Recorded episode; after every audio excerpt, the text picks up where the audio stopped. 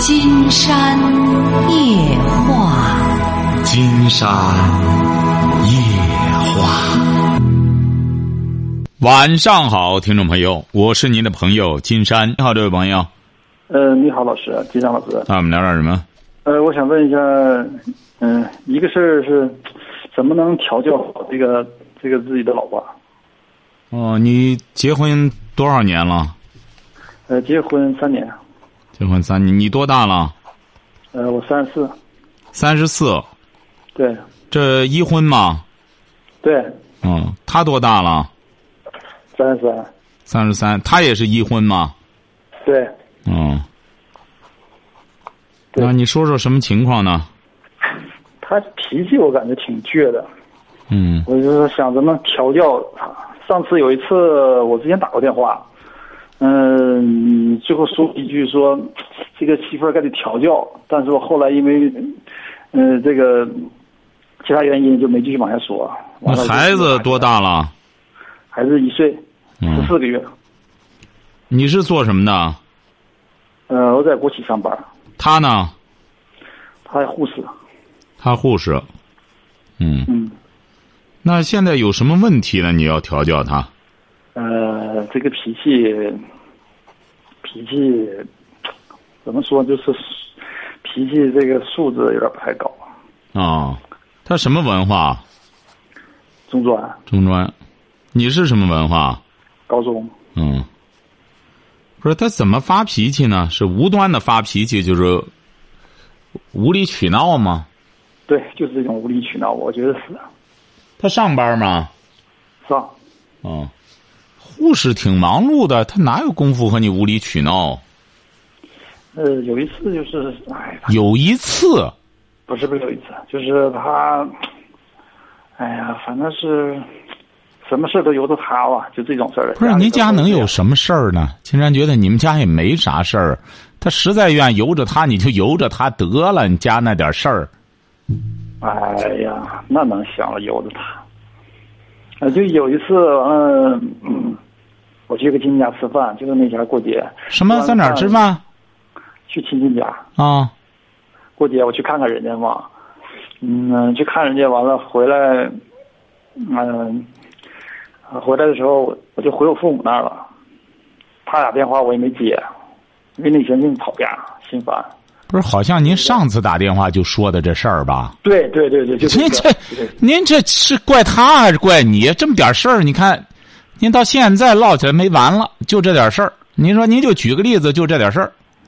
嗯，那你就这个，我就请老师直接给我讲一下如何调教老婆就行了，就这我就想不是，金山觉得啊，你这个事儿啊，你也不能无端的调教人家。如果要是您的见识还不如人家的话，您不如让人家调教你。金山说的这个调教，对您这个素质啊，的确得比他高出一头来。的确是他素质不行，那么你呢，得通过慢慢的讲道理啊，循循善诱啊，让他的确是感觉到你见识要高他一筹。你要本身，你想想，这位小伙你就自身还不如他，你说你那见识还不如他，你还调教他，你这家能不闹矛盾吗？明明你没理，你拿着不是当理说的话，您这事儿闹矛盾就不能怪人女方了。金山指的这个所谓的男的为主啊，对一般情况下，女的找的男的呢，都是比自个儿强的要。一般的女人找男人就觉得你比我强，我才能嫁给你，我才能找你。所以说，有些男的呢，就应该显示出自己的这种强势和这种见识来。嗯，你说你这本身，你如果是在这一方面大家不分彼此的话，还是相互敬让。有些事儿他说的对，就可以听他的，嗯，好吧我这？样说一下，这个呃，这个见识怎么才能几何式的增长呢？哎呀，那你金山不是讲过吗？见识增长没别的，就是学习读书啊。学习读书怎么读呢？金山经常在节目中谈到，就是一种解读。你比如同样对某些事物怎么看，见识不行，他看的角度他也不行，是不是啊？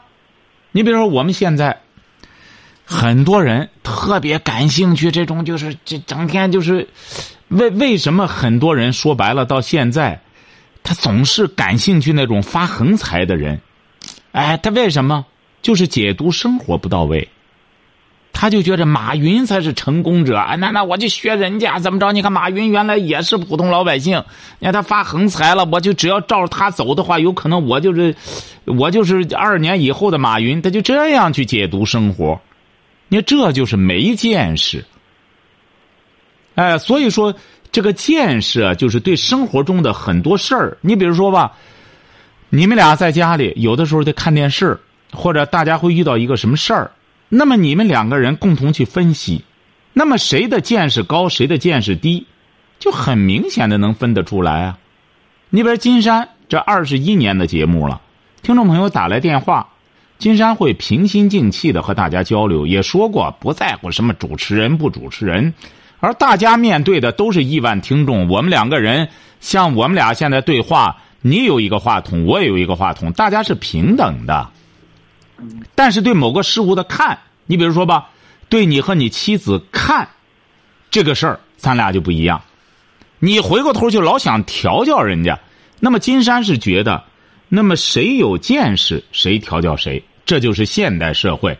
你比如说，我们说恢复传统文化，不是说，哎，三从四德，那女的就得跟着我怎么着怎么着，你错了，人家女的也得跟着你。古代他也不这样啊。是不是啊？古代他也不能说你你不对，你让人家那个老婆就得跟着你干什么？那李清照还举报她老公呢，她第二个丈夫贪污，李清照把他举报了之后，他被关关监狱里去了。哎，你看李清照就不赞成他这，家里钱也够用的了，你学点文化，学点什么？你不得琢磨着老贪污呢？他他第二个老公是个官儿，他不贪污，他也没别的事儿干，所以说贪污。李清照一看你再贪，我跟着你一块蹲监狱去，早不早把他举报了，把他抓起来得了。所以说，夫妻之间啊，你两个人呢在一起，首先要尊重对方。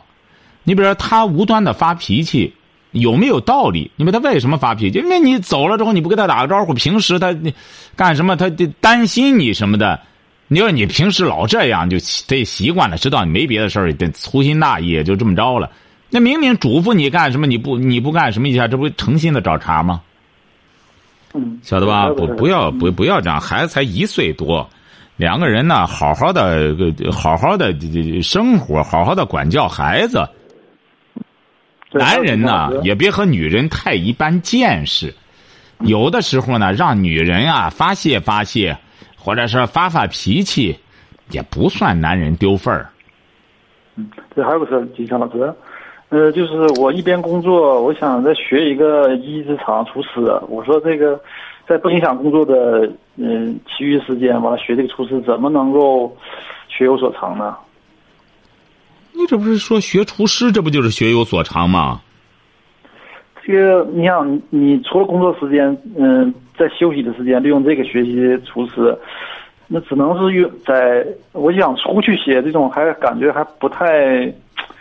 专门去一个地方学，好像这个条件还不太具备，我觉得。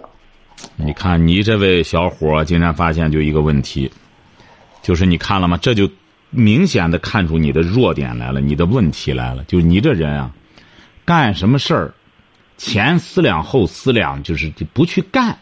学厨师还用什么呀？你回过头去就说白了，你把这饭既然对这个美食感兴趣。你把饭做的，你老婆口口称声声的称赞，家人就觉得好的不得了。你这基本上就半拉厨师了。嗯，哎，你不一定非得说白了。我们现在饭店做的很多饭菜呀，谈不上美食。你说那做这有的时候炒个菜，哐啷一个热锅出来了，说白了真会吃的，吃饭店的饭，说白了那不叫美食家。你说这饭店的饭。油也不行，很多东西它都不到位，你吃能吃出什么好来？还不就是饿的时候吃个饱拉倒？所以说，真正美食的，人家真正懂美食的，就是自个儿做。哎，我精挑细选，各种料什么的都都到位，这才叫懂美食的。那整天出去吃饭，这叫懂美食吧？这叫懒，不愿做饭，出去吃去。所以说你呢，得要真喜欢美食的时候，就在家里琢磨。哎，你们同样的这个饭按这个菜谱上做，他做出来就不行。为什么？因为做饭很重要的一点要讲究火候。而这个火候呢，就只有你在家里做菜的时候，什么时候放这葱，什么时候放姜好。哎，这这个菜里再加点什么料好，怎么好吃？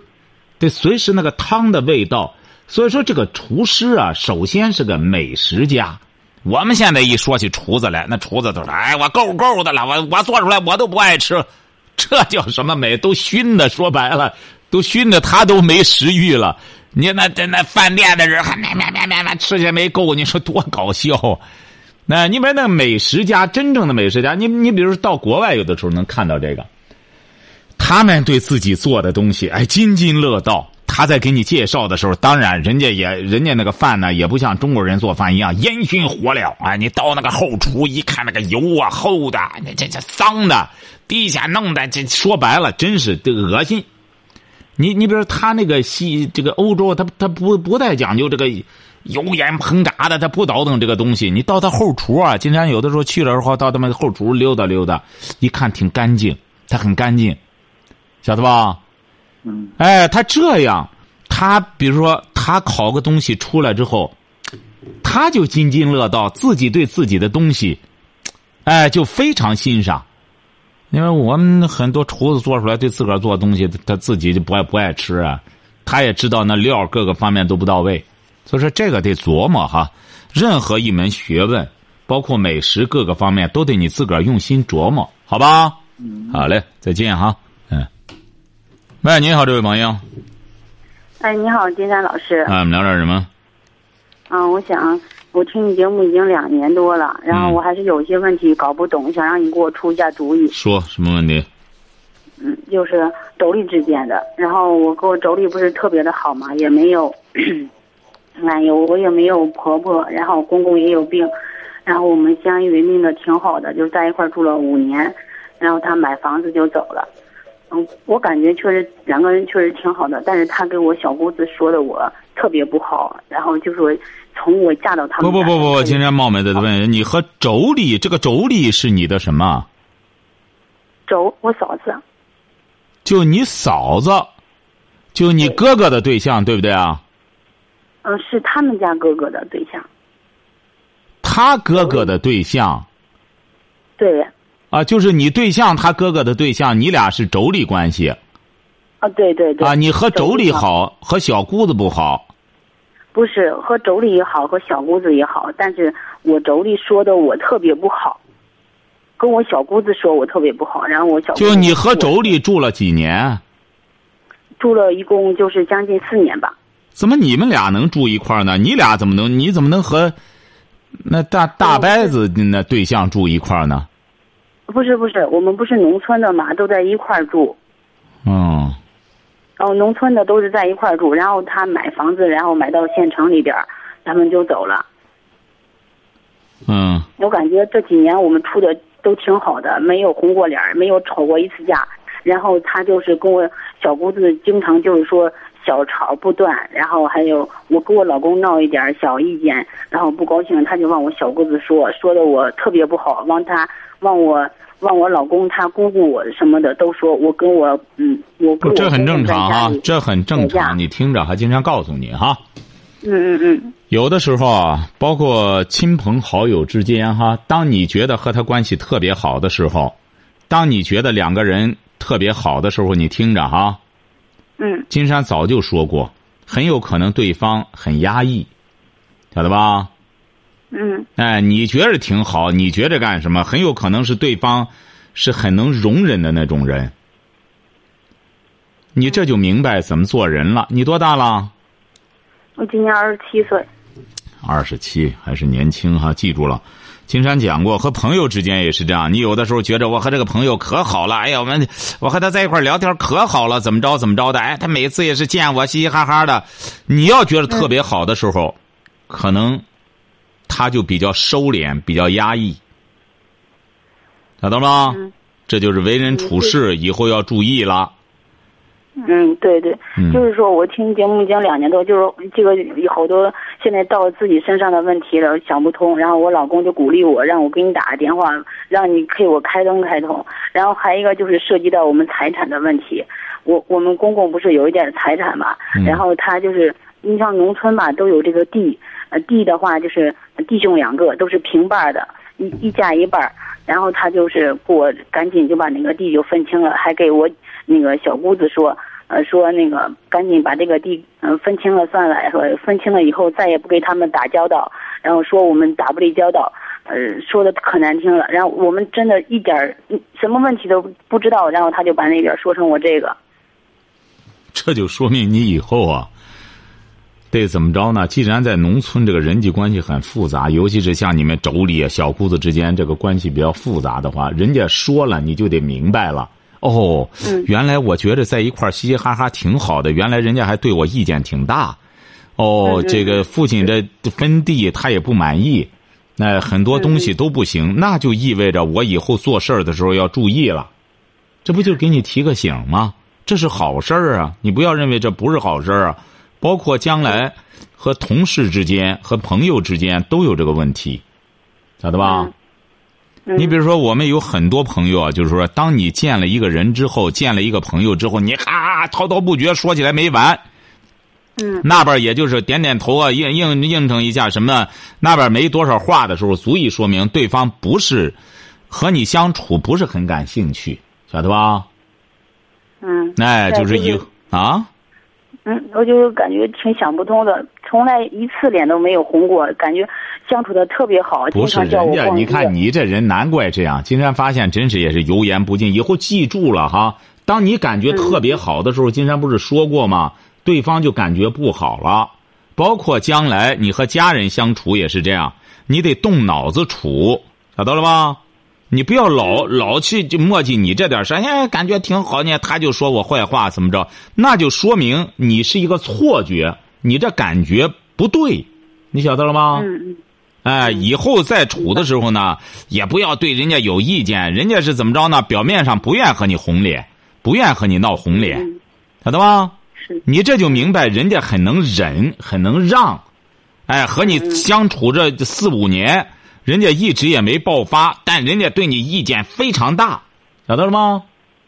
嗯是哎，，知道就知道以后处事为人处事，慢慢的就，慢慢这就这就叫慢慢的学，晓得吧？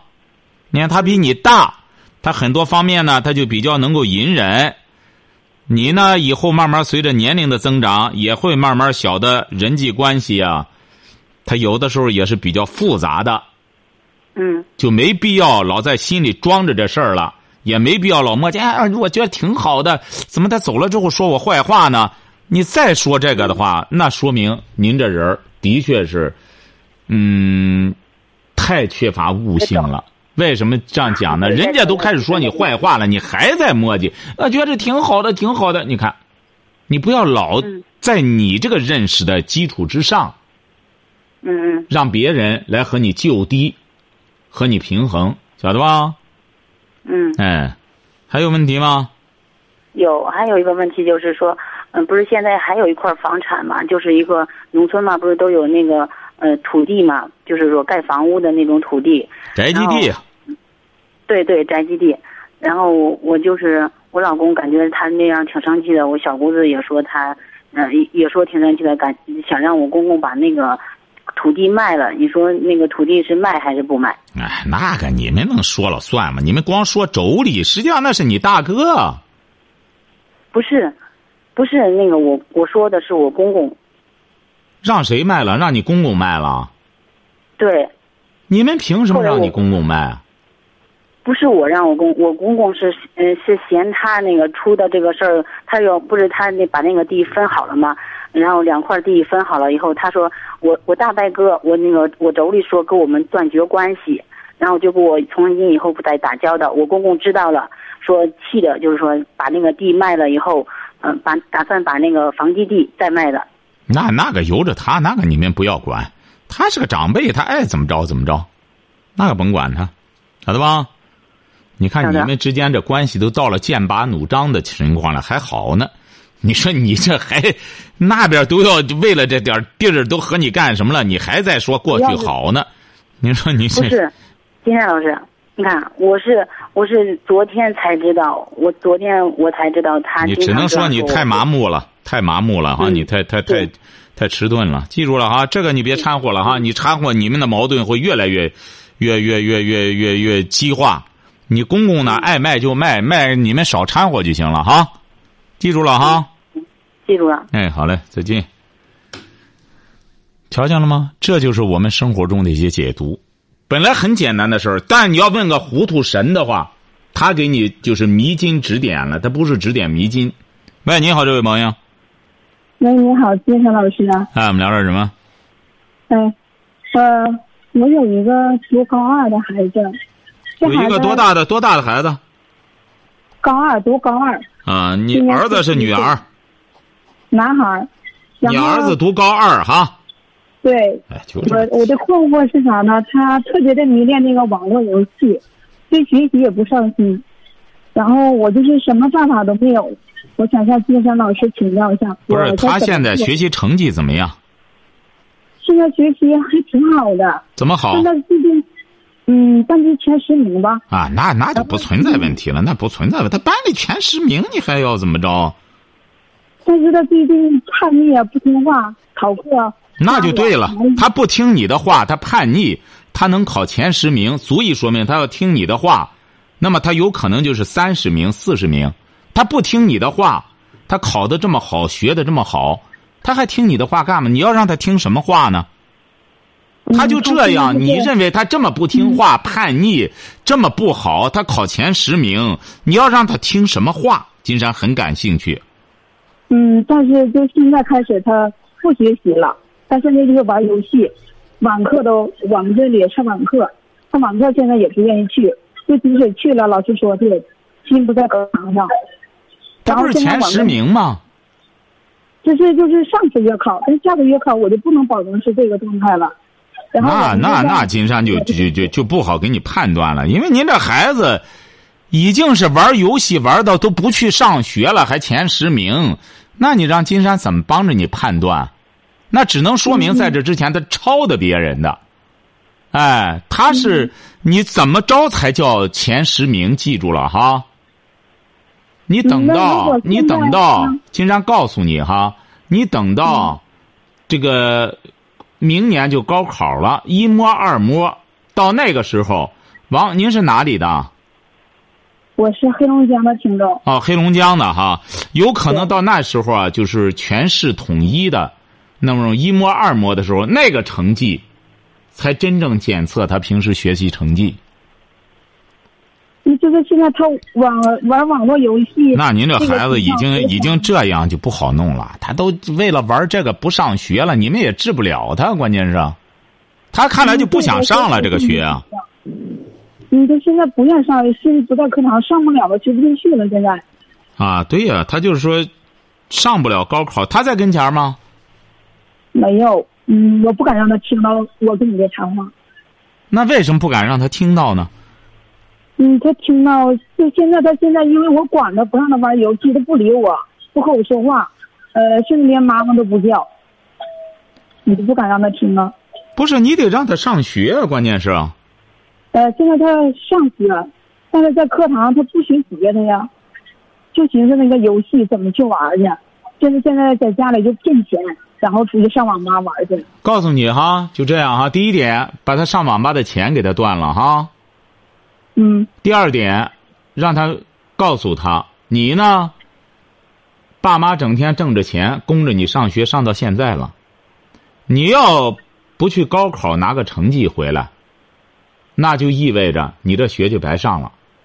那么，那么就像爸妈一样，上班这白上了，蹦子儿挣不着，那你就喝西北风。大家呢，你有你的。这个可以享有的权利，也有必须尽的义务。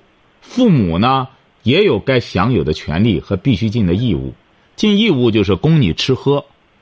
那么现在供你吃喝之所以不让你干活，就因为你在读书。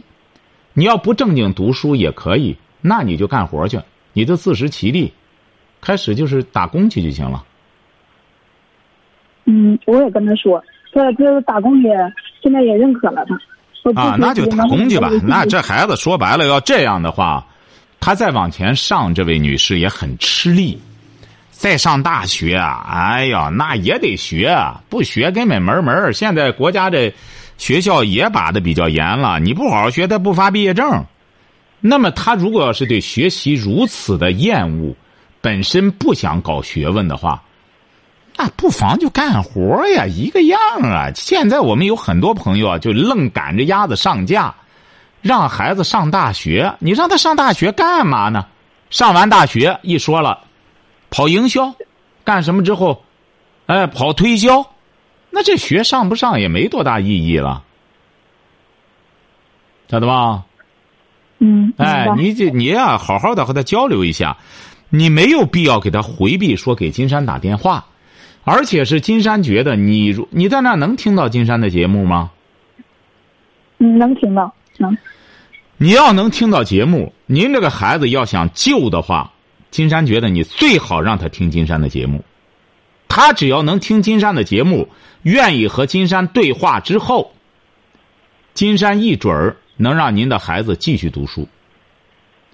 现在的问题，记住了哈，现在的问题，金山觉得很多问题都不是出在学生身上，都是父母教育不得当。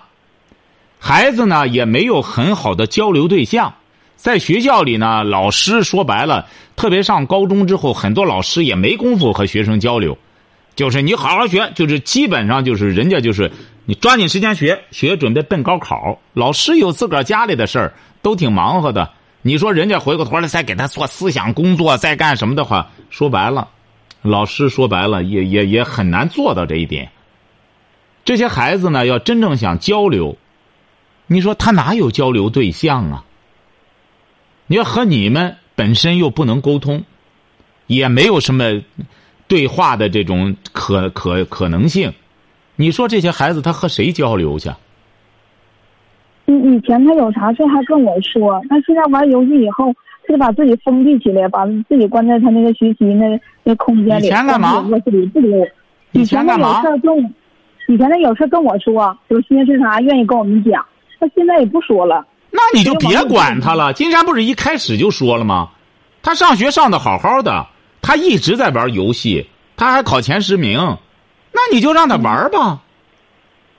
你们为什么突然之间就好像这个吸毒的一样？本来吸着毒，少量的干什么还能维持一种正常的生活状态？你说你到现在给他戒，你又给他戒不了，你又管不了他。你比如人家那戒的，金山接触过，人家那父母说给他戒，是真能，人家能管得了那孩子。戒了你不学不行，最终逼着孩子考上安徽理工大学，那也是二幺幺大学。人家是能够管，您说这位女士，你突然之间给孩子戒，你又管不了他，您说您这不就添乱吗？那既然他玩儿，你玩儿可以，你必须得给我把成绩拿回来，你只能就用这个来交换。你现在你说你给他断了之后，他又不听你的，那最终的结果就把这个学业报废了，那有什么意义呢？所以说，金山建议你干脆就和他做个妥协吧。你要继续玩可以，但你必须得给我考前十名，然后你顶多就糊弄着把他送进大学去。您放心，进大学他照样开始玩进大学那才彻底玩上了。反正那也没人管了，那学校又不管，那这就玩吧。玩的结果就混上四年拉倒。要不然金山说嘛，现在这孩子啊，嗯，你可能也是刚听金山的节目吧？嗯，刚听不久。哎，刚听不久。那么金山说过，你比如说这做父母的，你得给孩子啊，你本身不能老模仿着别人来调教自己的孩子，你能理解这一点吗？嗯。每家孩子有每家孩子的特殊情况，从哲学的角度讲也是有普遍的矛盾，也有特殊的矛盾。所以说，为什么我们说家家有本难念的经，就是因为家家有它的不同的特点。如果要是你这个县太爷一刀切，按照一种模式来处理处理家庭问题的话，你当然就，呃，就就难断家务事。为什么金山二十一年了，能够很好的来断家务事？我断家务事断二十一年了。金山还曾经，我们有有有一次节目评奖，就用了金山的一组节目，叫“金山，呃，能断家务事”。就说怎么着呢？就说你得根据你家里的情况，你家里的孩子没有比你更了解你孩子的了。你觉得他是不是读书的材料？如果要是他很愿意热衷于学问，或者说他也能听你的话，那么你就。再怎么着，说好的也好，说坏的也好，逼着他走这个学问这条道如果要是你比如说你们家也没搞学问，或者想逼着他弄个大学，给家里祖上这么争光什么东西，没意义。这位女士，你看今年的公务员考试，今年的公务员考试现在替考已经归入刑法了，那就得逮起来了，那就坐监狱了。所以说，现在公务员考试，很多人再往这条道奔的话，你光有个大学毕业文凭没用，他考试他得另考，而且是越来越严，管束的越来越严。所以说，你这个考这个大学文凭啊，你要是说不愿意搞学问，也将来也不能考公务员的话，你说你弄个这个干嘛呢？你不如就是说，根据自己的孩子，你不要老考虑自个儿脸面，就觉得，哎呦，人家谁家那孩子考上了？您记住了，这位女士，你不妨认真的观察一下，很多所谓的家里考上考上大学的那些孩子，在大学里也是混，他们的矛盾是四年以后才能爆发，哎，都是自欺欺人。我的孩子在哪读大学呢？对对，四年以后了，你孩子干嘛呢？啊，那什么啊，那那那不说了，干嘛呢？找不上工作，不一定在哪儿眯着呢。要么不工作，光整天在家待着，哎，哪儿不去；要么就是在外边打打工的，还算好的。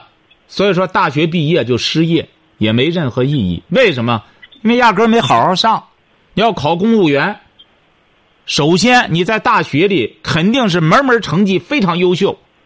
那么他现在考公务员也得看看你在大学的学习成绩和表现，难度挺大，所以说得给孩子啊，实在是规划不了他的人生规划，那就给他一个职业规划，帮着他将来孩子能干点什么呢？能自己吃晚饭呢？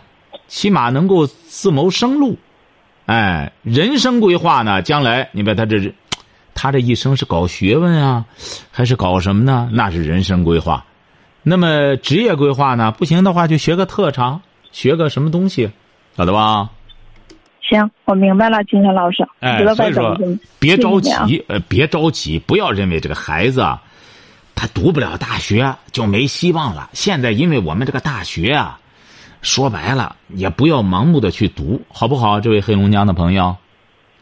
好，知道了。金山也建议你啊，还是最终嘱咐你一句话：如果要是金山能和您儿子对话，他能够考前十名的话，金山指定能够说服他，让他争取参加高考。但是金山想和他对话，好不好？好的。哎，好，今天晚上金山就和朋友们聊到这儿。